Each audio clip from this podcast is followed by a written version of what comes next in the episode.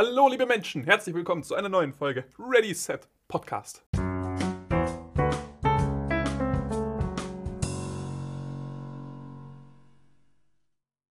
Ich bin Andreas, der Host der heutigen Folge und mit mir der Bernhard. Hallo, Bernhard, Bernhard ist mein Name. wie geht's dir denn? Ach, mir geht's so gut. Ich habe einen Fuß unter der Decke und einen drüber. Bestes Setup. Sexuell. Mhm. Heute ist leider, leider, leider, leider Gottes die Laura nicht dabei. Sie ist etwas krank geworden. Nichtsdestotrotz sind wir absolut motiviert und quatschen heute über unsere Guilty Treasures. Also über unsere Guilty Pleasure Filme, die Mhm. wir aber wie einen Schatz in unserem Herz aufbewahren. Im vollen Bewusstsein, dass sie eher scheiße sind. Schwierig so, ne? Schwierig. Äh, Schwierige Beziehung. äh, geht man nicht hausieren mit. Aber bevor wir das machen, bevor wir über unsere Guilty Pleasures reden, Bernhard, was hast du zuletzt für einen tollen Film gesehen? Ich war am Montag im Kino und habe mir The French Dispatch angeschaut. Das ist der neue Wes Anderson. Wir warten jetzt seit einem Jahr drauf, weil er konnte ja nicht wirklich ins Kino kommen. Und ah, es war einfach schön. Macht einfach Spaß. Macht einfach Spaß. Also, so, die Reviews gehen alle so ungefähr in die Richtung The most Anderson and Anderson has ever Anderson. Mhm. Und da setze ich meinen Namen drunter. Findest du gut? Ja, Es ist, ist ein ziemlicher Wes Anderson, der Film. Andy, ich weiß, den letzten Film, den du gesehen hast, oder die letzten zwei, die haben dir sehr viel Leid zugefügt. Boah, ja, aber das, die letzten beiden Filme, die ich mir angeschaut habe, waren ja eben für die Podcast-Aufnahme, Mhm. wo ich teilweise physically in pain war. Der letzte Film, den ich mir außerhalb davon angeschaut habe, äh, war Francis H., ein, ich dachte, Tanzfilm. Ich liebe, ich liebe Tanzfilme, wo Tanzen mehr oder weniger im Kern das Thema ist. Beispielsweise bei Black Swan geht es ja eben darum, hey, eine Ballerina. High School Musical. Zum Beispiel High School Musical. Hätte ich auch nochmal anschauen müssen. Vielleicht wäre es ein Guilty Pleasure geworden. Definitiv. Aber bei Frances H. geht es um eine Tänzerin, die einfach in New York versucht, ihr Leben auf die Kette zu bekommen. Mhm. Aber tatsächlich ist Tanzen nicht der Kern des Films, sondern eben sie, 27 Jahre alt, in New York.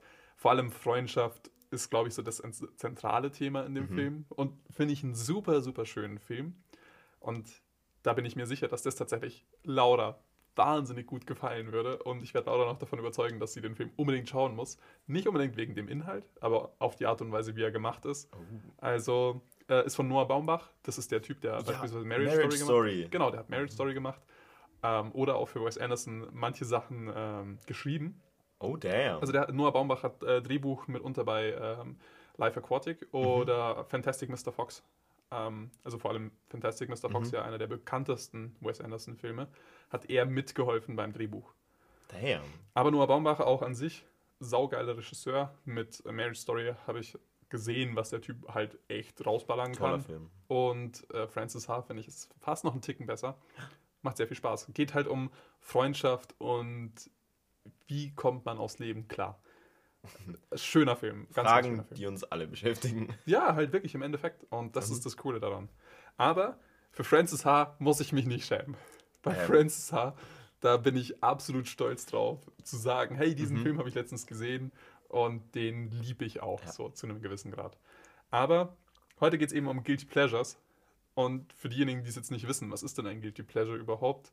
Wenn man es jetzt hat, ja, Bernhard, du bist unser äh, Englischexperte, wie würdest du es denn Oh. eins zu eins ins Deutsche übersetzen? Äh, guilty kommt aus dem griechischen gilterere und Pleasure ist tatsächlich eine indische Übersetzung des Wortes.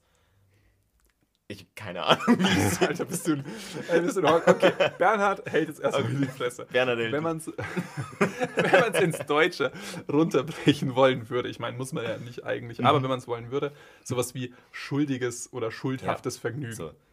Ich wollte gerade sinnvoll, aber das ist schon wieder Englisch. Wow, Alter. Meine Güte. Aber das schuldige Vergnügen ist ja das, Ja. worum es bei einem Guilty Pleasure geht. Also, dass man eben irgendetwas mag, aber man fühlt sich dabei so Ja. ein bisschen schlecht. Bestes Beispiel wären jetzt sowas wie irgendwelche Trash-TV-Serien. Wenn man jetzt das Dschung- Dschungelcamp anschaut und man findet es halt Das ganze witzig. Konzept von RTL ist, dass man sich zu sehr schämt, anderen Leuten zu sagen. Man freut sich über das Leid anderer. Was glaube ich. Es ist halt RTL. Aber auch sowas wie Musik, also Schlager können ein Guilty Pleasure sein. Oder Britney Spears kann ein Guilty Pleasure sein, was auch immer. Ihr versteht, Okay. ihr versteht worum es geht.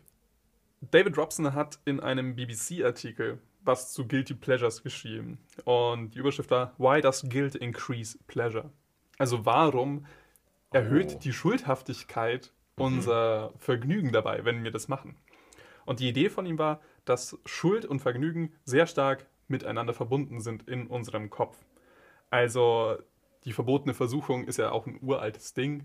Also wenn du es ganz weit zurückführst, hat man das ja auch schon bei Adam und Eva beispielsweise mit dem verbotenen Apfel und ja, Ja. sieht man ja auch, wie das dann geendet es hat. War halt der geilste Apfel. Ja, genau, so wie ich. Arsch, Entschuldigung, Aha. da fehlt noch was dazu. Nee, aber Andi ist heute sehr rot angezogen. Also ich, ich sehe es. Das, das, du siehst die Apfeltendenzen. nee, aber das Ding ist, ähm, eben die verbotene Versuchung ist ja bei Adam und Eva dabei. Und auch in unserer Kultur, auch in der Sexualität, ist es ja ein ganz, ganz normales Ding, dass man eben beispielsweise, wenn man nicht mit einer Person schlafen sollte, oder mit dieser Person ist es eigentlich schlecht, ein Verhältnis anzufangen aus externen Gründen, ne? beispielsweise mein Chef oder sowas in der ich habe Richtung. ganz ehrlich, du sagst gerade meine Schwester. Wow, nein. ähm, Nein, aber mein Chef oder sowas in der Richtung. Das, das ist jetzt so ein Turn, der ganz, ganz in die falsche Richtung geht. Ja. definitiv. Sagt mehr über dich aus. Meme-Kultur, mein Freund. Ja. An der Stelle kann man auch erwähnen, dass Bernhard eine sehr attraktive Schwester Oh hat. mein Gott. Und ja, Das ich schneiden werd- wir raus. Nein, ich werde das drin lassen. Ich, darf, Nein. ich darf nämlich schreien. Nein, weil ich bin der Host. Aber sozusagen abgesehen davon ist eben die verbotene Versuchung ein ganz, ganz integraler Bestandteil in unserer Kultur. Also wirklich schon seit langer, langer Zeit ist es ja ein Ding, das uns beschäftigt. Und Robson sagt halt eben, dass durch diese Verbindung eben, wenn wir an Schuld denken, wir gleichzeitig auch an Lust denken oder an irgendeine Art von Enjoyment. Das Interessante ist, da gibt es von der Northwestern University in Illinois ein Experiment. Ich erkläre es kurz. Sie haben Fragmente von Wörtern hergenommen. Also beispielsweise EN und dann ein paar Blanks dazu. Mhm. Oder PL und weitere Blanks. Pleasure. Genau. Die Aufgabe war, man soll die Wörter vollenden. Was war bei EN? Enjoyment. Oder Ah, Enjoy, Okay. besser gesagt. Und das Ding ist, man hat einfach Probanden und Probandinnen gesagt, hey, füllt diese Wörter aus, so schnell ihr könnt. Also einfach nur wortfertig machen. Ja. Und wenn man das dann zuerst, also wenn man den Leuten zuerst gesagt hat, hey, ja, Schuld oder ähm, bereuen, Regret, sowas in der Richtung, dann sind sie bedeutend viel höher auf die Idee gekommen, es eben mit Enjoy oder mit Pleasure zu komplementieren. Und wenn du das nicht gemacht hast, wenn du ihnen nicht diese Wörter wie Regret oder Sinful oder sowas davor gesagt hast, dann waren sie viel eher gewillt, es einfach mit Enter oder beispielsweise Pleading auszufüllen.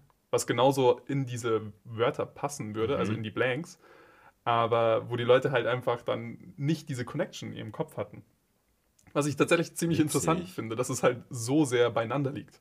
Eben unsere Vorstellung von Lust, aber gleichzeitig auch Schuld. Ihr Minder, Minder Settlin hat dazu auch einen, einen Artikel dazu geschrieben. Sie ist die Co-Autorin von The Geek Gap und sie hat gemeint, dass das eigentliche Problem tatsächlich gar nicht die Schuld ist. Mhm. Also, dass sie viel mehr davon ausgeht, dass der Glaube von uns als Menschen, dass unsere Aktivitäten etwas über uns aussagen, das Problem an der Sache ist. Unsere Taten machen uns zu Menschen, so nach dem Schema. Ja, so in der Richtung. Also eben, dass das, was wir konsumieren und das, was wir mögen, halt, wenn wir es für nicht gut halten, dass wir dann denken, dass wir nicht gut sind. Also, Oh. dass wir uns eben damit identifizieren, was wir uns anschauen, was wir uns ansehen oder was wir uns anhören und was wir tun. Mhm. Also beispielsweise, wenn wir jetzt über unsere Guilty Pleasures sprechen, Ja. dass wir ja dann das Problem deshalb damit haben, weil wir davon ausgehen könnten, dass unsere Hörer und Hörerinnen dann einfach denken, hey, wir sind ziemlich einfältig, stupide, sexistisch, was auch immer. Also, das Problem habe ich nicht, weil welche Hörerin? Stimmt, das ist guter Punkt. Deine Schwester. Oh mein Gott, ich hasse dich.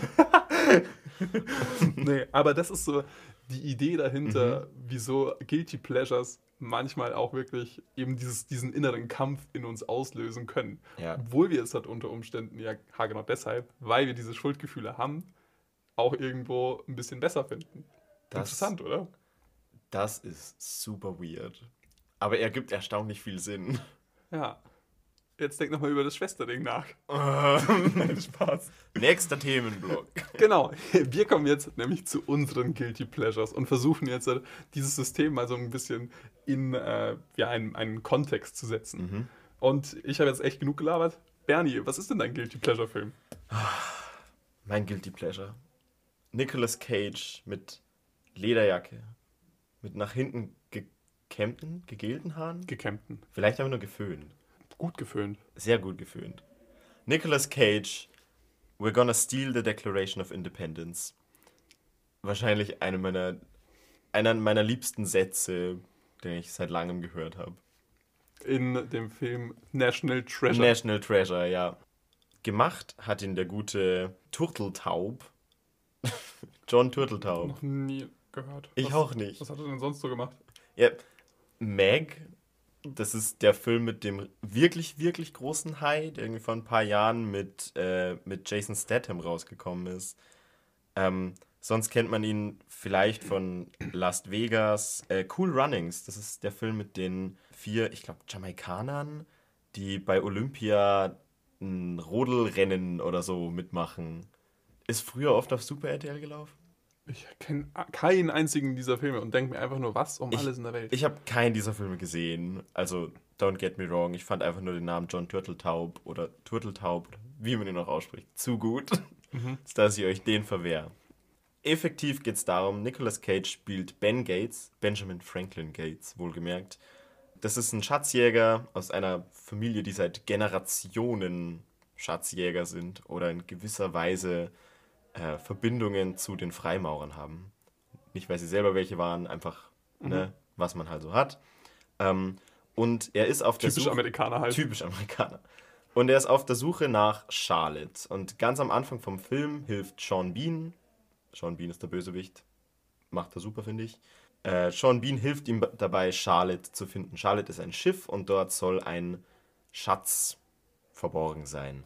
Auf dem Schiff allerdings finden sie nur einen Hinweis, der darauf verweist, dass auf der Rückseite der Declaration of Independence, der amerikanischen Unabhängigkeitserklärung, eine Schatzkarte verborgen sein soll, mit der man den Schatz der Tempelritter, den größten Schatz der Weltgeschichte, finden soll. Ich finde, das ist ein guter Plotpoint. Es ist, es ist, es ist wild. Ähm, Im Verlauf dieser ersten Szene äh, kommen ja, Unzufriedenheiten bei Sean Bean und seinen, seinen Leuten auf, denn die sind moralisch sowie auch rechtlich vielleicht nicht ganz auf dem, auf dem korrekten Weg. Aber, ne, die. Moralisch ambivalent. Nee, es ist schon sehr offensichtlich, dass moralisch ins, ins Negative gekehrt ist. Wobei negativ ja wieder eine subjektive Meinung ist. Aber den Diskurs machen wir jetzt gar nicht erst auf. Auf jeden Fall hätte er Nicolas Cage, also Ben, zum Sterben in der Arktis liegen lassen. Ich weiß nicht genau, wo das sein soll. Und macht sich auf den Weg, die Unabhängigkeitserklärung zu klauen. Und Nicolas Cage beschließt, der einzige Weg, dieses Dokument zu schützen, ist es selber zu stehlen, bevor es gestohlen werden kann. Und anstatt es den Autoritäten zu übergeben, weil er dann natürlich vom FBI verfolgt wird und natürlich ein hübsches Mädchen an der Seite hat und den Tech-Guy, der Tech-Guy ist von Anfang an dabei und ich liebe ihn, ähm, beschließen sie halt einfach, den Schatz zu finden. Oder sie beschließen es nicht wirklich, es passiert einfach so. Ja, weil das Ding ist, das Ding ist, eigentlich geht es ja am Anfang noch darum, okay, nein. Also Ja. der Böse sagt ja, hey, wir müssen dann die Declaration of Independence, also die Unabhängigkeitserklärung, klauen. Ja, Er sagt, nein, das können wir nicht machen. Er sagt, doch. Und dann sagt Nicolas Cage, ah nee, dann mach ich es halt einfach ja selber. dann, ma dann mache ich es halt selber. Genau, mit der Idee, es, die, die Unabhängigkeitserklärung davor zu schützen, gestohlen Ja. zu werden. Aber dann stiehlt er sie ja selber. Ja, Und, und- dann, dann passiert nichts. Es Ja. kommt nie so dieser Turning Point und sie, sie machen dann einfach die Schatzsuche Ja, weiter. Der Turning Point kommt nicht und sie nehmen dieses 250 Jahre alte Dokument oder über 200 Jahre alte Dokument überall hin mit. Ähm, Gerade, dass sie nicht damit tauchen gehen. Und es ist so, ähm, so, deine Hauptmotivation ist, ist eigentlich, dass Ian, also Sean Bean, mhm. sie zerstören würde, wenn er mit ihr fertig ist. Und du willst sie davor bewahren, allerdings läufst du einfach durch einen entspannten Herbsttag mit der Declaration of Independence. Im Gepäck. Im Gepäck. Ja. Und einmal wird sie von einem Auto überfahren und ja. ihr habt Warum auch immer sein Vater so viele Zitronen im Haus hat, weiß ich nicht, aber sie bestreichen sie mit Zitronen und föhnen sie. Weißt du, kann man. Kann man machen. Kann man machen. Solider TKKG-Plot. Ja. Ja. ja, das ist so der nächste Punkt. Bei dem Film darf man einfach nicht zu sehr drüber nachdenken. Sie schaffen es irgendwann, den Schatz zu finden. Natürlich, es ist ein, es ist ein Abenteuerfilm. Es ist, es ist ein Indiana Jones-Abklatsch. Mhm. Aber Gott ist er unterhaltsam. Und Gott gibt es viele Sachen, die wirklich, wirklich gut funktionieren daran. Es gibt auch viele, die echt nicht gut funktionieren. Aber öffentlicher Konsens ist halt doch tatsächlich nicht so negativ, wie ich ursprünglich gemeint habe. Mhm. Also viele Stimmen sind welche, die meinen, solider Film, also kann man gut Popcorn zu essen, ist halt so ein family-friendly Film. Ja, family-friendly Indiana Jones halt. So Indiana Jones bestellt auf wish.de. Also Ben Gates, Benjamin Franklin Gates, mhm. er ist mindestens so toll wie Indiana Jones, wenn man bedenkt, was für absolute Banger an Aussagen der Herr raushaut. Wir befinden uns in einer Verfolgungsjagd und natürlich hängt Daniel Kruger, mhm. ich weiß nicht genau, wie man es ausspricht, deutsche Schauspielerin auf jeden Fall, tatsächlich ziemlich cool, ähm, hängt natürlich hinten an einem fahrenden Auto dran. Und Nicolas Cage einfach nur so, ah, oh, no. Und beginnt sie ins andere Auto zu ziehen oder es zu versuchen. Einfach so pa passiert halt. so, Hä, was, also ich verstehe so, Worauf ich hinaus will. So, es wirkt so, als wäre Ben Gates dabei zu merken, ah ja, so, so eine Art Geschichte ist das gerade. Eine Art Geschichte, wo jemand außen an einem fahrten Auto hängt, mhm. während Leute mit Gewehren um sich schießen. Mhm. Und für während, ihn so Just Another ja, Day in the just, Office. Just Another Day, so, ah, no. Guess this is what I gotta do now. Interessant, das ist mir gar nicht so aufgefallen. Aber was, also das ist mir halt gar nicht aufgefallen, was ich aber genau in, in derselben Szene oder gleich danach so, boah, zum Kotzen finde, mhm. ist, sie ist halt, weil sie wird entführt von den Bösen so. Äh, turns out, Plot Points ist eigentlich echt egal, weil sie stolpern einfach mhm. von A nach B die ganze Zeit. sehr, sehr konfus, aber es ist okay, man nimmt es einfach hin. Ja. Auf jeden Fall, Daniel Kruger wird entführt und danach regt sie sich zurecht auf, weil sie wurde entführt ah. und sie als Verantwortliche für die Declaration of Independence, also sie ist dafür verantwortlich, dass sie halt sozusagen in Schuss bleibt und restauriert wird und so mhm. weiter, findet es nicht geil dass ja eben gerade die Declaration of Independence gestohlen wurde. Das heißt, sie ja. ist emotional zu Recht etwas aufgebracht und schreit sie halt auch einfach mhm. an. Und der Charakter von Nicolas Cage ist sich nicht verlegen dazu, sie immer wieder darauf hinzuweisen, hör auf zu schreien, so. Und äh, halt immer so äh, klopft ihr auch mit der Unabhängigkeitserklärung dabei so auf den Kopf drauf. Es ist so schlimm. Und es ist halt so schwierig, das anzuschauen, weil du halt denkst so, ey, da wird halt so ganz krass diese Schiene davon gefahren, die hysterische Frau, die ja. sich aufregt. Ja. Und der Mann, der jetzt nachdenken muss und Stille braucht. Wo du denkst, ah oh, nein. Vor, vor allem so, so, richtig eklig so, um, ähm, Riley, she's still shouting. Sagt, sagt er einfach so zu seinem, seinem Tech-Guy. Ja. So, ja, äh, muss, muss ich mal beruhigen. Und es, es wird klar als was Humoristisches dargestellt, aber es ist die hysterische Frau, also der Trope, der da ausgespielt wird. Aber die Szene ist halt so humoristisch, dass man auf diese weirde Art es entschuldigen kann. Es fühlt sich trotzdem schlecht an. Das fühlt sich echt nicht gut ja. an. Also, allerdings muss ich sagen, so, das ist, glaube ich, der einzige Moment, der sich wirklich nach bösem Sexismus anfühlt. Weil abgesehen davon ist die, finde ich, die Dynamik von unserem Haupttrio, also mhm. Ben Gates, Abigail Chase und Riley Poole, mhm. ähm, tatsächlich ziemlich gut. Also Riley, der Tech-Guy, äh, gespielt von Justin Bartha. Das ist der, der beim ersten Hangover oben auf dem Dach ist, den sie finden müssen. Der ist wirklich the butt of the joke. Er ist Oh ja. das absolute Opfer diesen ganzen Film entlang. Und ich liebe es. Es ist so gut. Rileys Dialoge oder Monologe sind einfach. Oh, nee, nee, ich komme aus dem Grinsen gerade nicht raus. Einfach sein, wie Riley sich freut, als er einmal etwas weiß, das Ben und Abigail nicht wissen. Es ist so ein, oh wait, you don't know that. Oh, wow.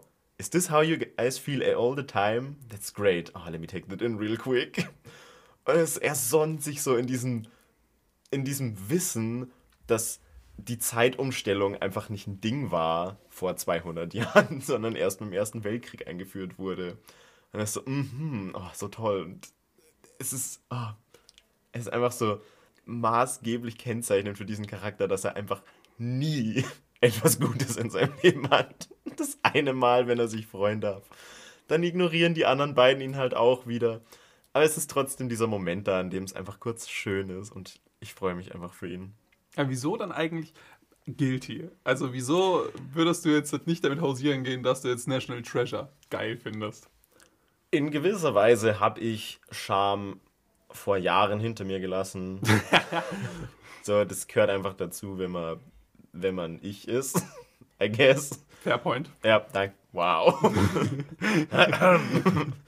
ähm, nee, aber was an dem Film halt, du hast es selber gesagt, es gibt keine wirkliche Proaktivität der Charaktere. Man stolpert einfach so von A nach B und der, es ergibt Sinn, dass der Plot vorangetrieben wird. Allerdings, wenn man nur ein bisschen zu sehr drüber nachdenkt, warum irgendetwas passiert, was passiert, dann, dann fällt das alles auseinander. Also, so einer der Grundbausteine der Story ist, dass die Freimaurer gesagt haben, oder die Tempelritter oder wer auch immer es war, der Schatz ist zu groß und großartig für eine einzige Person. Deshalb verstecken wir ihn in einer Riesenhöhle, weil wer zur Hölle baut so eine Riesenhöhle? Außer sie kommt natürlich vor, was ja sein kann. Aber wir verstecken ihn und schreiben trotzdem einen Plan, wo er zu finden ist. Was in gewisser Weise Sinn ergibt, weil es ist ja irgendwo Weltgeschichte. Aber warum haben sie nicht einfach vor 200 Jahren gesagt, wir teilen den Schatz auf? Was die Lösung des Films am Ende ist. Der Schatz wird aufgeteilt, die Kunst wird in den Louvre geschickt, nach London, nach, ja, in die ganze Welt effektiv. Warum haben sie das nicht vor 200 Jahren gemacht?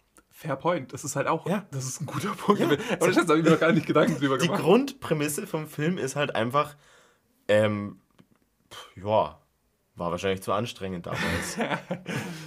Gleichzeitig war es aber nicht zu anstrengend, ein krasses Höhlensystem zu bauen. Ein krasses um Höhlensystem alles an einem Ort zu verstecken. diese, diese, diese wacko-ass-Erfindung mit diesen, also die Brille, die irgendwie drei verschiedene Gläser hat, das ist, glaube ich, der größte Bullshit, den ich in meinem Leben bisher gesehen habe. Ja. Also so, ich, ich kann es verstehen, wenn man sagt, auf der Rückseite der Unabhängigkeitserklärung der USA ist in unsichtbarer Tinte etwas geschrieben und das wurde 200 Jahre nicht entdeckt. Soweit bin ich on board. Gut, dass du so an Bord bist. Ja, aber der Punkt, an dem sie beschließen, wenn man mit bestimmten Gläsern vor einer Brille auf diese Karte hinten, also auf die Unabhängigkeitserklärung hinten schaut, dann sieht man merkwürdige Zeichnungen und neue Schriften, die neue Hinweise darstellen, die davor keinen Sinn ergeben hätte, wenn man nicht so weit gekommen wäre.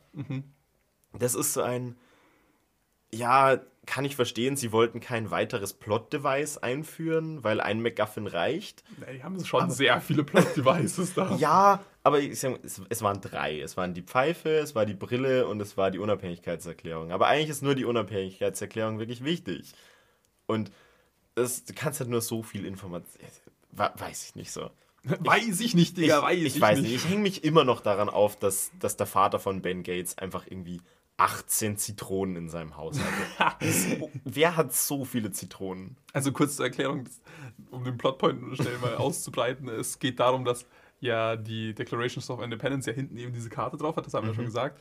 Aber sie kommen dann halt ernsthaft auf die Idee, einfach Zitronenwasser drauf zu hauen Ja. und dann das zu föhnen. Also wirklich wie in diesen alten Sie haben TKKG-Rätseln. halt wirklich einen fucking Föhn ausgepackt. Und. Aber die, die Szene davor ist ja auch so schlimm, wo sie. Also, ne, Abigail Chase, unsere Expertin auf dem Gebiet, sagt: ähm, Ja, wenn da etwas versteckt ist, dann erkennt man das, weil rechts oben wär ein Siegel. Und dann streichen sie rechts oben die Zitrone hin und nichts passiert. Und dann sagt Ben Gates' Vater, wo sie eben zu dem Zeitpunkt sind, ihr braucht, ihr braucht Wärme. So. Und dann lehnen sich Ben und Abigail beide hin und hauchen unisono auf die Declaration of Independence. Sehr körpernah. Und das Zeichen der Freimaurer taucht auf. Es Nee, ist, das Ding ist, wenn ich ganz kurz noch einhaken darf, ähm, ich finde auch, der Film hat halt so eine, so eine Grundcampiness. einfach. absolut. Beispielsweise, es gibt ja diesen Moment, wo sie auch zu Liberty Bell hingehen, Aha, weil die Liberty Bell ist da auch irgendwo mit dabei. natürlich. Und dann stehen sie für einen kurzen Moment mal in der Nähe von Liberty Bell, ziehen halt die äh, Declaration of Independence raus. Und während sie das machen, hält Nicolas Cage Charakter kurz inne. Und dann so, oh. Und die anderen fragen, hä, was ist los? Und dann er sagt so, wisst ihr, wie lange es her ist, dass diese zwei Dinge an ein und demselben Ort waren? Da, wo sie unterzeichnet wurden. America, fuck yeah!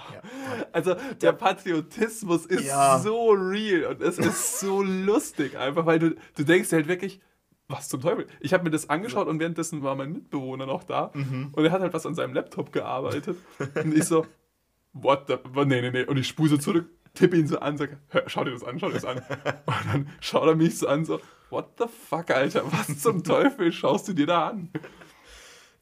Ja, auf den Patriotismus wollte ich nicht so großartig eingehen, aber der ist, der ist glaring. Aber, Also- aber auch da beim Patriotismus würde ich sagen, es ist nicht dieser, da schäme ich mich jetzt dafür, Ja. dass ich das gut finde, Patriotismus, so diese, oh scheiße, sondern er ist halt witzig. Er, nur er, ist, er ist witzig. Es ist nicht so ein American Sniper-Patriotismus, sondern Genau. halt so ein, okay, Americans gotta be Americans. We can respect as much. Ja. Ähm, aber ja, die Grundcampiness war etwas. Ich hatte ursprünglich überlegt, den Film ein bisschen mit Pirates of the Caribbean zu vergleichen, Mhm. weil die Filme sind ja Beide von Disney. Ja, aber Pirates of the Caribbean ist für mich so die Definition von, von Campiness. Und ja, es geht schon sehr in eine ähnliche Richtung. Nur National Treasure schafft es halt nicht, so die Verfolgungsjagden sind einfach nicht so unterhaltsam. Die Action-Szenen sind mehr oder, me mehr oder minder, hm, das waren halt leider die Szenen, in denen ich dann mal was zu trinken geholt habe. Und Oder aufs Handy geschaut Oder oder, aufs halt Handy kurz geschaut. einfach abgedriftet. Ja, während ich darauf gewartet habe, dass wieder irgendein merkwürdiger Dialog kommt, in dem sie irgendwelche historischen Ereignisse in Kontexte setzen, die bestimmt so passiert sind. Und ja, das ist halt was, wo ich sagen muss, es ist halt leider einfach kein guter Film. Es ist, es ist spannend. National Treasure schafft es hervorragend, mich bei der Stange zu halten, weil die Charaktere machen Spaß, sind absolute Stereotypen, aber sie machen Spaß. Die Bösewichte sind so eindimensional, wie es nur irgendwie geht. Die Musik ist tatsächlich ganz cool, aber der erste Ton von der Haupttheme ist genau der gleiche wie von der Avengers-Theme. Und ich habe die ganze Zeit erwartet, dass jetzt gleich das Marvel-Logo einfliegt. Ich bin gerade so verwirrt. Theme im Sinne Äh, von Theme? Theme jetzt. Ist das, ist das ein Ding im deutschen Theme? Schon, oder? I, I don't know. Ich lasse es auf jeden Fall drin. Oh no, bin ich jetzt. Ich hoffe einfach, dass ich dir irgendwann in der Zukunft sagen Shamest kann. du mich hier gerade publicly? Nee, nee, ich werde dich in der Zukunft publicly shamen, wenn ich Shit. schon recht haben sollte, aber go on. Ja, I shall. Ähm, ja, aber das war so ein Punkt. National Treasure vielleicht als Inspiration für die Avengers-Theme. Möglich. Also- ich würde es mir wünschen. Also das heißt, du würdest sagen, National Treasure halt einfach kein guter Film. Nee. So, aber trotzdem Spaß gehabt mit. Ich, ich sage halt, hm. Zum einen kein guter Film. Er ist natürlich schön anzusehen, die Schauspielleistungen sind solide, die Musik ist toll, äh, jemand hat das geschnitten, ne? So das Treatment, das ein Film von Disney oder ein Hollywood-Blockbuster halt erfährt, ist vorhanden. Das heißt, wie schlecht kann so etwas wirklich sein, wenn das Handwerk dahinter zumindest ein solides ist. Aber die Story ist flach. Die Charaktere sind eindimensional und das sind alles Dinge, wo ich sagen muss, als, als Filmkonnoisseur, Der du als, nicht bist.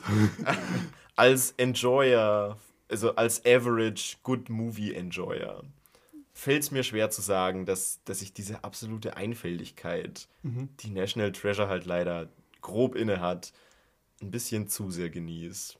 Hm, interessant.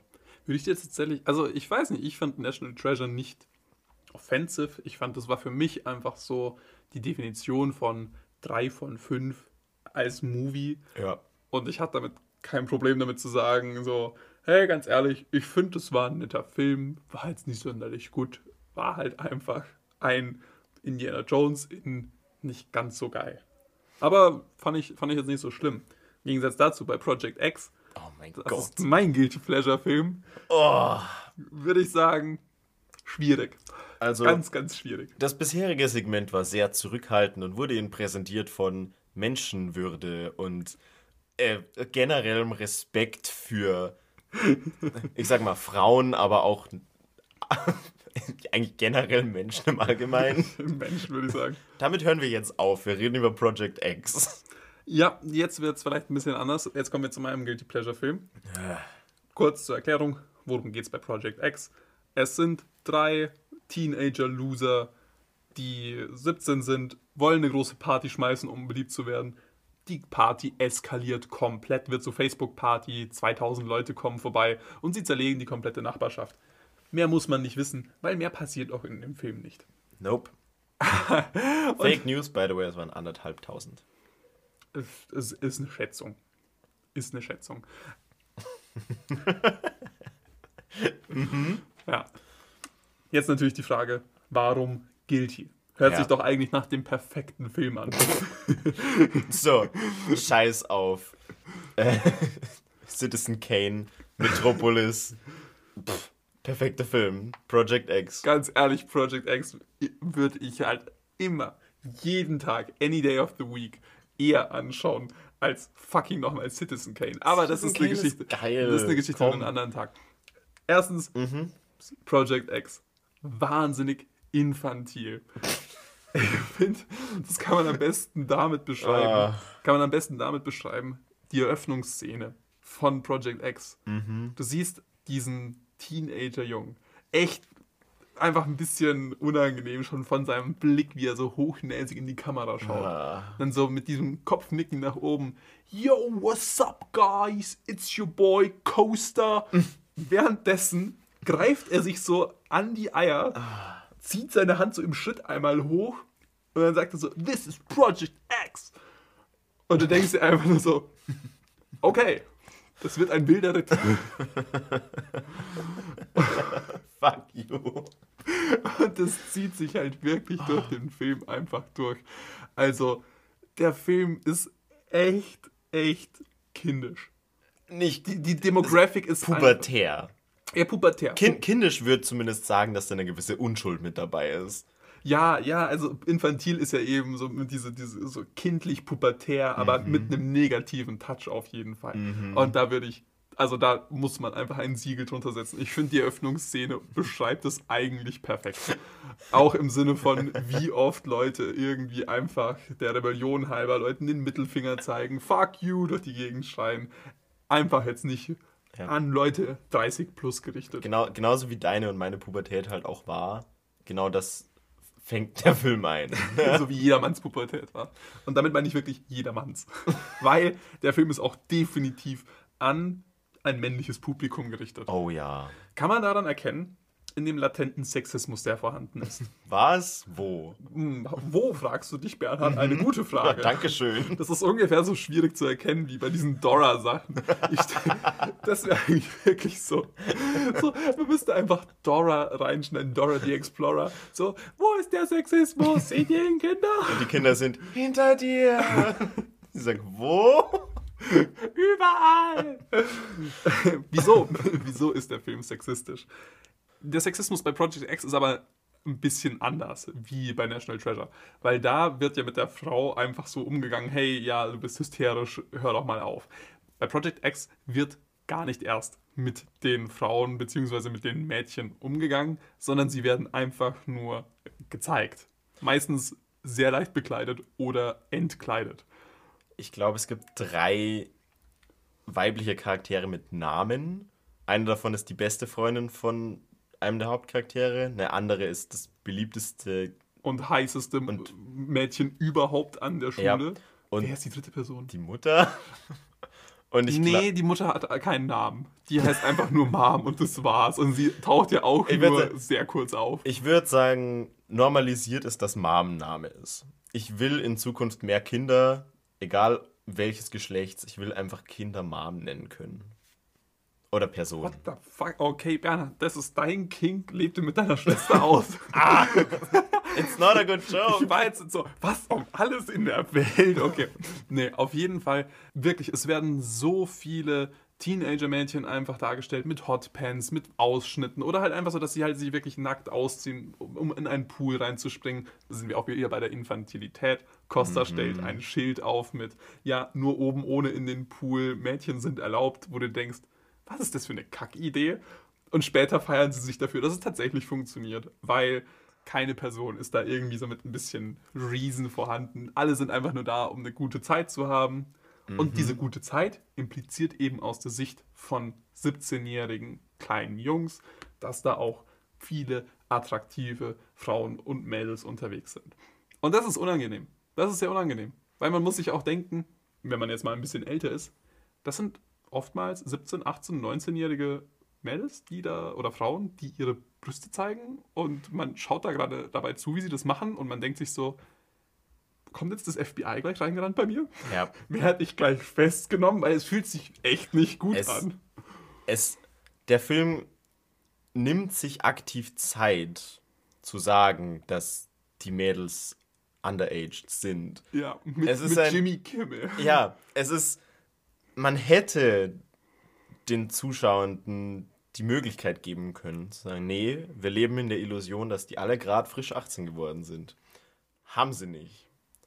Das heißt, in gewisser Weise ist dieser Film sogar self-aware und schämt dich, ja, dich, Andy, persönlich dafür, dass du ihn magst. Oh Gott. Nicht nur der Film schämt mich dafür, auch Bernhard und wahrscheinlich alle anderen. Ah. Also, das ist so das Nächste.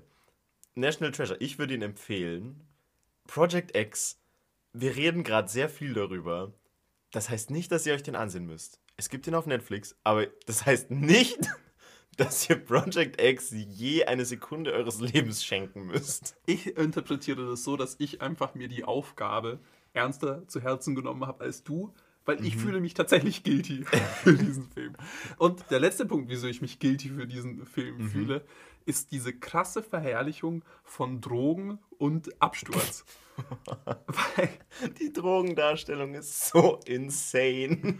es gibt beispielsweise einmal die Szene, wie ein, ein Gartenzwerg mit einem Baseballschläger zerschlagen wird. Einfach so ein normales Stuff, der auf einer Party passiert. Ja. Turns out, da ist ein Haufen Ecstasy drin gewesen. So ja. diese Pillen platzen aus diesem zerdepperten äh, Gartenzwerg heraus und sind überall auf dem Boden verteilt. Kurze Stille. Alle sind verwirrt wo kommt das ganze Ecstasy her? Nächste Szene. Alle rennen wie die Gestörten darauf zu und kriechen am Boden entlang, sammeln diese Pillen auf und hauen die sich einfach rein. Ja. Aber wirklich ohne nachzudenken, gönnen sich einfach. Ein Charakter ruft noch, It's Ecstasy! Und die ganze Crowd einfach nur, der nächste logische Schritt. genau. Und halt vor allem Alkohol wird halt also da wird so viel Alkoholkonsum ja. gezeigt und es wird einfach nur herrlich dargestellt. Man sieht tatsächlich kaum Absturz, also im Sinne von Leute kotzen und so weiter, also halt die, die negativen Seiten davon, sondern halt wirklich gute Zeit, Party, Fun, Fun, Fun. Und das ist echt ein bisschen schwierig, weil ja eben auch die Main Demographic ist, äh, dass ja eben Teenager eigentlich angesprochen werden sollen. Ja. Und da kann man sich halt schon echt denken, schwierig. Schwierig, ja. so drogenverherrlichend und so absturzverherrlichend zu sein. An der Stelle noch kurz die Frage. Erstmal, logistisch, besorg mal Alkohol und Essen für anderthalb tausend Leute. Ja, dafür war er die coole Person da. Ja, die der coole, coole- Teenager-Freund. Miles Teller. Ja. Ja, kennt man vielleicht aus, aus Whiplash. Ja. Der ist nämlich echt ein guter Schauspieler. Ja, kann, Ja. Man, kann man so sagen. Genau, der, der ist so einfach irgend was so ein macht- cooler Jock-Guy, so, der zufälligerweise auch auf der Party ist und der kommt irgendwann mit einem Partybus und haufenweise schönen Frauen an. Ja. Was Muss, man, muss man nicht hinterfragen, finde ich. Also, ich fühle mich schlecht dafür, dass die Story in National Treasure so wenig Halt hat.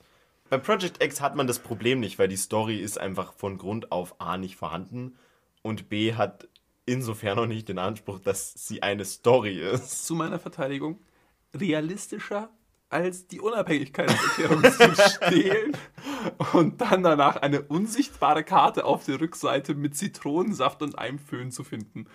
Möchte ich jetzt einmal so in den Raum werfen. Okay, also, so, Unabhängigkeitserklärung, ja. Eine unsichtbare Karte mit Zitronen und Föhn finden, mega realistisch. Stimmt, haben wir bei TKKG gelernt. Ja. Hab, hast du das selber eigentlich schon mal gemacht? Nee, Dann schau heute Abend mal unter dein Kopfkissen. um Gottes Ich habe was vorbereitet. Was ich aber schon mal gemacht habe, Facebook-Absturzpartys. Hey. Spaß habe ich noch nie gemacht. aber der Punkt Gott. ist, es gibt ja so viele, die Project X dann versucht haben nachzustellen. Also man kann auch Ja. wirklich sagen, Project X hatte einen faktischen negativen Einfluss auf viele Nachbarschaften. Kann man da irgendwie jemanden rechtlich für belangen? Weil Wahrscheinlich. Das ist das Nächste. Ach so, du meinst von Project X? Nee, kann Ja. man sicher nicht. Hoffe ich nicht. Ja, das wäre aber das Nächste. Die Charaktere, ne, es ist eine Absturzfahrt, äh, Party. Absturzfahrt. Absturzfahrt. Ähm, die haben natürlich irgendwo mit Konsequenzen umzugehen. Und die Lösung des Films ist, dass von dem einen sagen die Eltern, er ist ähm, mental eingeschränkt, soll heißen, er kann nicht belangt werden. Bei dem anderen, der zufälligerweise jüdischer Abstammung ist, Und zufälligerweise sehr viel Geld hat. aha, äh, bei dem sind die Anwälte so gut, dass sie ihn da rausboxen. Und sehr, sehr schwieriges Thema. ja, und beim dritten haben wir so eine schöne Szene von seinem Vater, wie er mit ihm am Pool steht und sagt, was hast du dir dabei gedacht? Du, wie kannst du alles wegwerfen? Deine College Funds sind weg. So, All deine Zukunft einmal Ja. weggeschmissen. War es diese eine Nacht wirklich wert? Und der Sohn sagt ja. Und der Vater ist so, mhm. Wie viele waren es denn? Und Genau. dann sagt er, ja, so anderthalb tausend. Und er so, ja, son, I really didn't think you had it in you. Mit dieser positiven, so, ist Ja. eigentlich schon eine echt geile Sache, die du da gemacht hast. Genau. Während die Kamera rauszoomt und wir sehen, wie der Mercedes des Vaters aus dem Pool gezogen wird. der da drin versenkt wurde wegen der Party. Was ein nice. Endlich hat der Vater Respekt vor seinem Sohn. Ja, und das Ding ist, es geht ja noch weiter. Es geht ja noch weiter. Nicht nur, dass der Vater dessen Haus komplett abgebrannt wurde. Ja, es wurde abgebrannt. Ja. Es ist so sehr eskaliert. Weil ein Charakter mit Flammenwerfer auftaucht. Wohlgemerkt. Spoil mal nicht so. Die Leute sollen sich den Film anschauen. Sie sollen die Überraschung selbst genießen. Aber ja, da ist auch ein Flammenwerfer geil dabei. Aber nichtsdestotrotz, der Vater hat ein komplett zerstörtes Haus. Sein Mercedes ist im Pool versenkt. Er hat trotzdem Respekt dafür. Und was noch besser ist, sie fahren dann ja am nächsten Tag in die Schule, gehen so rein und es waren ja diese drei Loser-Teenager. Und jetzt realisieren sie, sie sind beliebt. Die Party hat sich gelohnt. Und während sie durch die Schulhalle gehen, Slow Motion, The XX Intro, eines der besten und epischsten Lieder überhaupt. Und dann fangen die Leute an zu klatschen, weil sie so eine geile Party geschmissen haben. Das ist die Moral der Geschichte. Und diesen Fakt finde ich fantastisch. Es, Man muss einfach lachen. Weil jetzt kommen wir langsam zu dem Segment. Warum finde ich den Film denn gut? Wie kann ich das von mir selbst rechtfertigen? Mhm. Da- da bin ich- seit, also ich habe ihn am 30., also ich glaube, vor einer Woche gesehen. Seitdem frage ich mich, Andreas, hast ja eigentlich einen gewissen Anspruch, was Qualität betrifft. Du bist eigentlich derjenige, der am lautesten ruft, wenn ich mal Twilight anschaue oder die wilden Kerle. Und es tut mir halt aber auch echt weh. Bitte, Ja, lass, mich, lass mich teilhaben an deinem Reasoning. Ich lasse dich teilhaben, ich lasse dich teilhaben. Also, erstens, es ist Ironiefaktor sehr stark mit dabei. Ich erinnere euch an die Einstiegsszene. Ihr seht so einen kleinen 17-jährigen Pimp, so einen richtigen Pisser einfach. Schlechte Frisur, so einen ganz unangenehmen Sweaterpulli. So ein Polunder. So ein Polunder, Wer trägt genau. Polunder? Ein Polunder. Den trägt er auch auf der Party. Also so ein ganz. So, no Fashion Shaming, aber wer trägt Polunder? nee, da kann man Fashion Shaming betreiben. Auf jeden Fall. Ihr müsst euch. Und so ein bisschen spitzig. So müsst ihr ihn euch vorstellen. Echt nicht der coolste Typ. Der dann in die Kamera sagt: Yo, what's up, guys? It's your boy Coaster. Greift sich dabei in die Eier. Du kannst dabei nicht lachen. Also nicht nicht lachen. Komm, Bernhard, jetzt sei doch mal ehrlich zu dir selbst. Wo du das gesehen hast, da musstest du doch einfach lachen, oder? Oh ja, er musste lachen. Er, Er- musste lachen. er ist so disgusting. Es ist wirklich. Ich habe in gewisser Weise Respekt für den Darsteller, dass er das so rüberbringen konnte. Aber Nee, auf jeden Fall, dieser Ironiefaktor ist halt wirklich konsequent mit dabei. Eben auch das Fazit der Geschichte. Du kannst dabei nicht ruhig bleiben von dem, was die, was die äh, Konsequenzen da sind, weil wirklich die komplette Nachbarschaft ist halt getrashed. Einfach. Also da sind mehrere Häuser abgebrannt so. Und dann ist die Moral, hey, es hat sich gelohnt, weil wir jetzt beliebt sind. Das ist einfach wirklich, wirklich ernsthaft witzig. Du musst so oft lachen, während irgendwas in diesem Film passiert. Wann halt irgendwie beispielsweise ein, ein äh, Kleinwüchsiger in einem Ofen eingesperrt wird, das ist so nicht was okay. so nicht okay ist, Oh. dann von Costa eben befreit wird und dann haut der Kleinwüchse ihm halt so in die Eier, geht durch den Gang einfach und puncht all den Leuten in die Genitalien, die da sind. Egal männlich, egal ob weiblich. Du, du kannst dabei nicht einfach nur da hocken und dir denken, das ist eine vernünftige Entscheidung, die der Regisseur hier getroffen hat. Das ist eine gute Szene, um die hier einzubauen. Sondern du, du denkst dir einfach nur, was um alles in der Welt hat diese Menschen da geritten? Wer ist auf die Idee gekommen, das für eine gute Idee zu behalten? Und das, das macht den Film wahnsinnig unterhaltsam. Also man muss wirklich lachen währenddessen. Man kann es nicht ernst nehmen. Macht's einfach lustig. Ich weiß nicht, ich. Die Szene nach dem Ofen, da, da konnte ich nicht lachen, weil ich so ein bisschen damit gerechnet habe, dass die den Ofen angehabt hätten. Oh mein Gott, ja, das habe ich auch kurz gedacht. Das war so, sheesh, nicht gut. Aber zum Glück habe ich den Film ja schon dreimal davor gesehen, dass ich wusste, dass er nicht an Zum, ist. du hast den viermal gesehen. Ich, äh, vier- viermal oder dreimal. Nächster Punkt, wieso ich diesen Film so gut finde, der Nostalgiefaktor.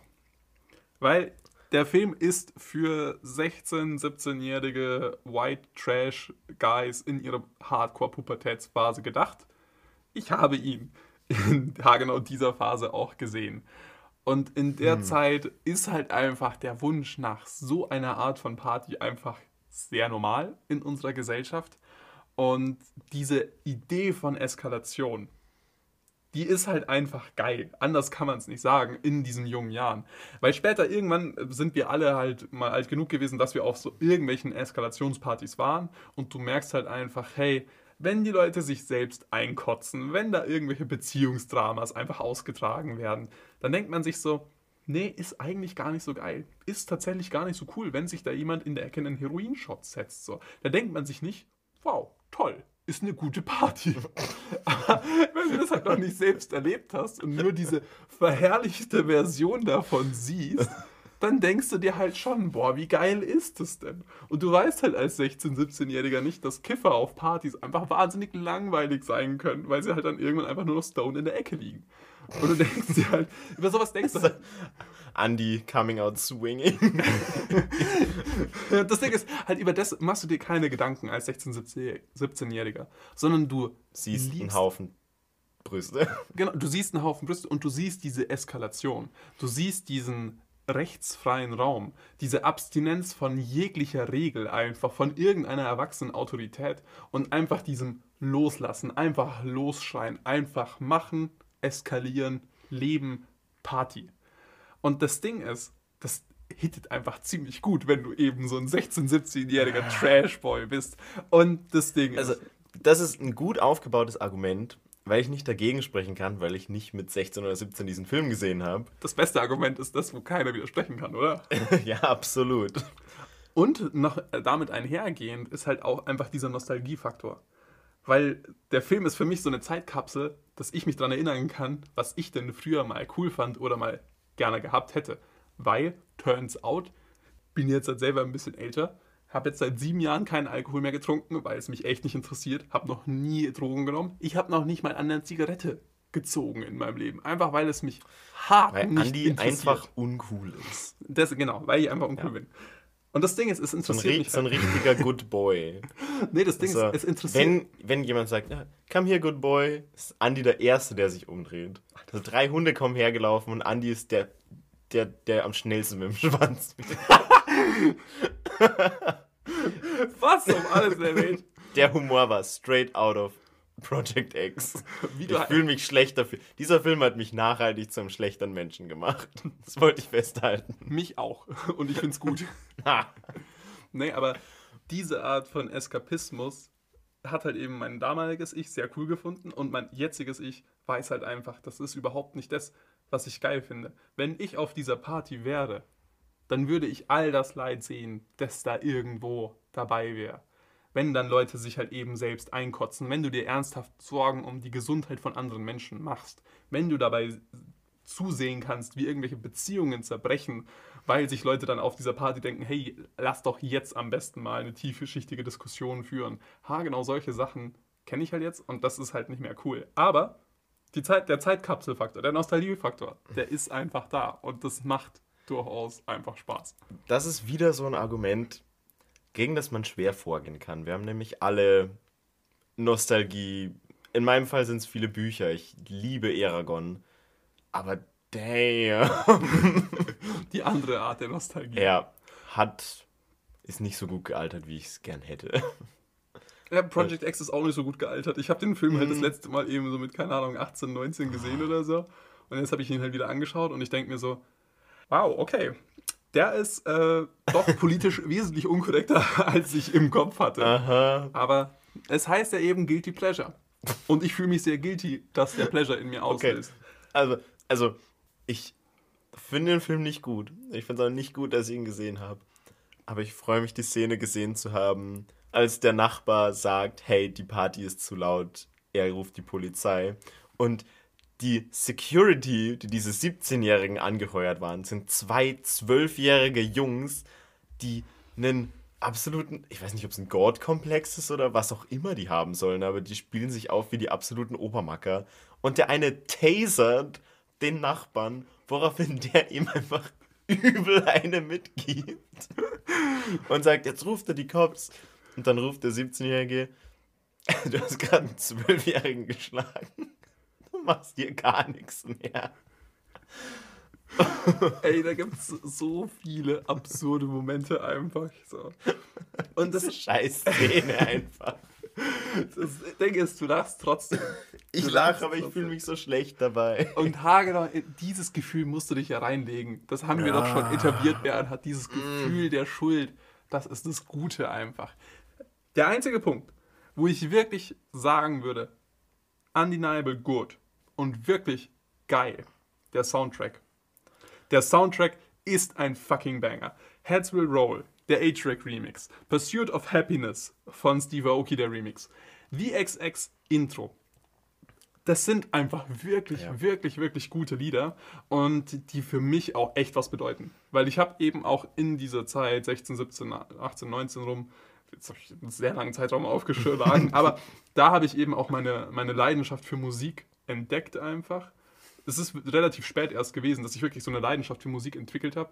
Und diese Lieder sind tatsächlich auch irgendwo der Anfangspunkt davon weil die wirklich für mich was bedeuten und die finde ich wirklich, wirklich toll. Und wenn eben Costa halt es schafft, die Polizei halt einfach mal zu deflekten, weil die Polizei schaut auch mal vorbei und äh, sie sind dann alle still und es ist halt so diese Frage, die im Raum steht, wird die Party jetzt aufgelöst oder nicht, weil es sind halt ungefähr so 1000 Leute im Garten versteckt, die die Polizei nicht sehen, wo man sich auch denken kann, what the fuck, how that? Und Costa redet eben vorne an der Haustür mit den Cops und er labert sie halt einfach, dass sie nach Hause fahren müssen. Die Cops verziehen sich und er geht dann später so in den Garten rein. Alle schauen ihn gespannt an. Und er hat so einen Kelch mit Alkohol, fragt nicht wieso, wird nicht etabliert. Er hat ihn einfach, reißt diesen Kelch in die Luft, schreit until dawn begins, also bis zum Morgengrauen. Und dann kickt eben Pursuit von Happiness rein. Alle eskalieren und es wird einfach eine geile Partyszene nach der anderen gezeigt. Das macht tatsächlich einfach Spaß. Der Film ist wirklich nicht intelligent, der Film ist wirklich nicht deep, aber er macht einfach so viel Spaß. Aber wieso fühlt sich das denn für mich jetzt so richtig schlimm an auch? Und ich Also- hoffe, du leidest unter diesen Gefühlen. Schon ein bisschen. Aber wieso leide ich jetzt denn? Vor allem, weil es halt politisch unkorrekt ist. Und amoralisch. Das ist so der Punkt, wo ich halt sage, der Film ist halt nicht nur schlecht und ich mag ihn trotzdem. Weil Chances are, wenn er einfach schlecht wäre, würde ich ihn halt einfach nicht mögen. Sondern ich mag ihn deshalb eigentlich, also ich habe deshalb dieses Schuldgefühl von Guild, weil es halt echt, echt, echt sehr schwierig ist, was da dargestellt wird. Und eben da ist ja wieder dieser Punkt, dass diese Aktivitäten, die wir machen, die Sachen, die wir uns anschauen, die Sachen, die wir uns anhören, auch eine Aussage über uns treffen. Das heißt, natürlich ist bei mir sehr groß die Angst vorhanden. Mag Project X, boah, da ist er wohl echt so ein bisschen Trash-Teenager-Kid irgendwo. Ich habe es mit einem Zitat. Eine Person in Letterboxd hat ihm einen halben Stern gegeben. Finde ich fair. Absolut. Finde ich fair. Einfach so frei aus dem Englischen übersetzt. Er hat ungefähr so viel gesagt wie: Wenn du diesen Film magst, bist du wahrscheinlich ein notgeiler, frauenfeindlicher Zwölfjähriger. Zwölfjährigen die Eigenschaften not, also notgeil ja, aber frauenfeindlich. Äh, Ganz ehrlich, ich kann verstehen, woher es kommt. Ja, mit zwölf diesen Film zu sehen. Würde ich nicht empfehlen. Ich, ich weiß genau, wie ich mir diese Zwölfjährigen vorstellen würde, die diesen Film anschauen. Und ich weiß, dass ich sie mit zwölf unsympathisch fand und heute fast noch schlimmer finde. Zum Glück war ich ja schon 16, wo ich den gesehen habe. Oh Gut Gott. für dich. Ja, aber ich versuche mich nicht schlecht zu fühlen, dass ich Project X so gerne mag. Und auf meiner Seite ist Dave Grohl, der Leadsänger der Foo Fighters. Der Fußfighters. Fu- der Foo Der Fighters. Fußfighter. Fuck you. Dave Grohl, send Fußpics. Der Foo Fighters und äh, Ehe, ehemalige- ehemaliger Drummer von Nirvana. Danke für diese tolle Inf äh, Fun äh, Side Fact. Auf jeden Fall, der hat ein tolles Zitat zum Thema Guilty Pleasures, mit dem ich jetzt die Folge auch als Host auch so ein bisschen abschließen möchte. Oho. Er hat gesagt, I don't believe in guilty pleasures. If you fucking like something, like it. That's what's wrong with our generation. That residual punk rock guilt like, you're not supposed to like that, that's not fucking cool. Toll nachgemacht, die Stimme, ne? Mhm, beeindruckend. Er sagt weiter, Don't fucking think it's not cool to like Britney Spears. It's cool to like Britney Spears. Why the fuck not? Fuck you. That's who I am, goddammit.